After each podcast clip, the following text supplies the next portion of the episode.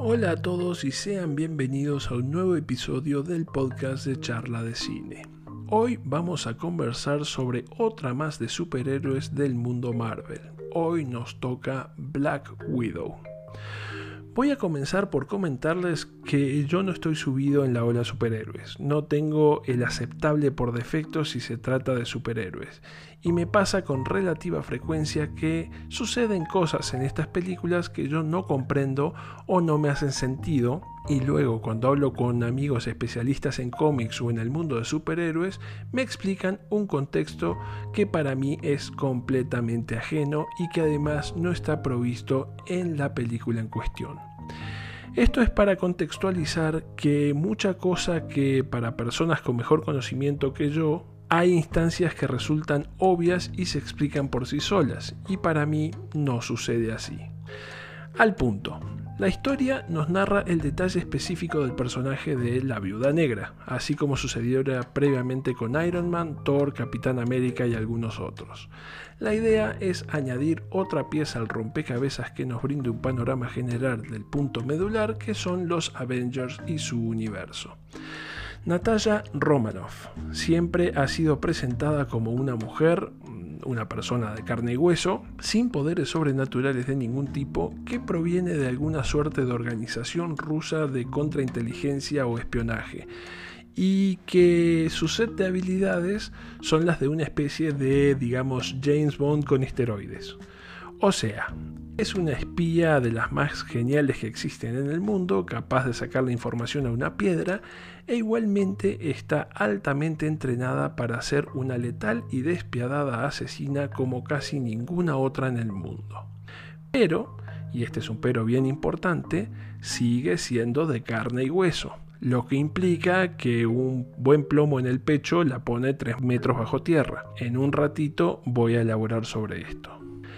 Aquí se nos cuenta que después de que las cosas se desbandaron un poco con los Avengers, creo que después de Civil War y antes de llegar a Infinity War, no estoy seguro, Natalia Romanoff, nuestra siempre hermosa y descomunal Scarlett Johansson, anda de incógnito tratando de llevarla con calma y siendo perseguida por varias agencias gubernamentales del mundo.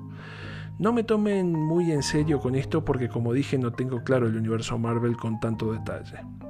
Mientras anda en ese proceso, se le vienen al humo alguna agencia de inteligencia americana y la propia organización que la formó a ella, la fábrica creadora de viudas negras, digamos. Y obviamente al frente y como cenit de todo lo que es malvado en el mundo, no puede haber otro que un hombre bien blanquito. Curiosamente, incluso Ray Winston, que es el actor que interpreta a Draco, el malvado más malvado de todos los malvados, incluso tiene un aire físico a Harvey Weinstein. Pero supongamos que eso es una casualidad. Como sea, la buena Scarlett decidirá emprender una furiosa búsqueda del Red Room, el sitio físico donde pobres e inocentes niñas son llevadas a ser convertidas en viudas negras para terminar con todo y liberar a sus pares.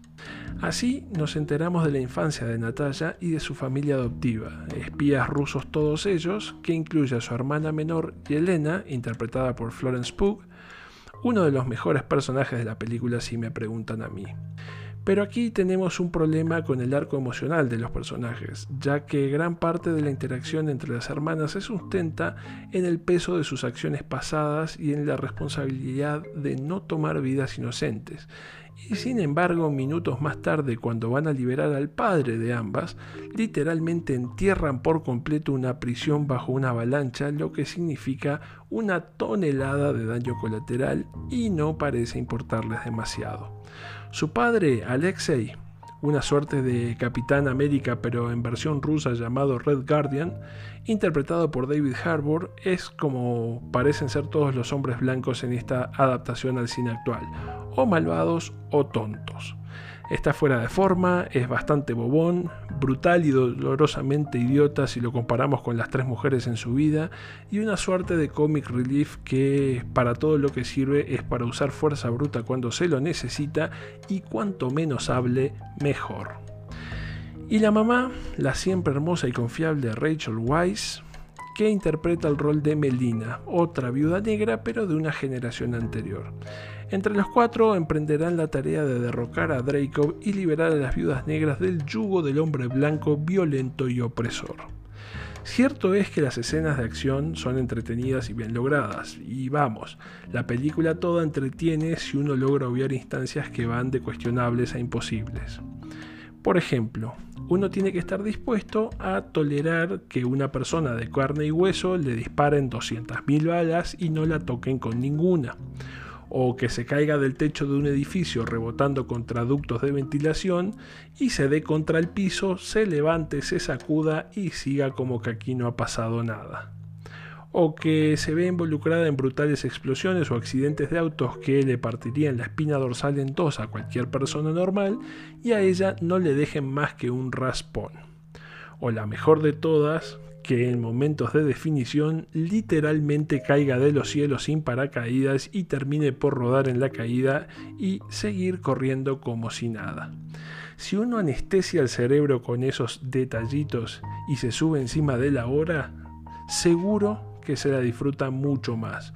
Yo no les voy a mentir, a mí me costó superar esos despropósitos sobre todo porque no entiendo mucho la necesidad, ya que claramente el personaje no tiene ese enfoque. Pero bueno, es lo que hay. En el balance pasa el corte del entretenimiento poniendo mucha buena voluntad. Muchas gracias y nos vemos en la próxima.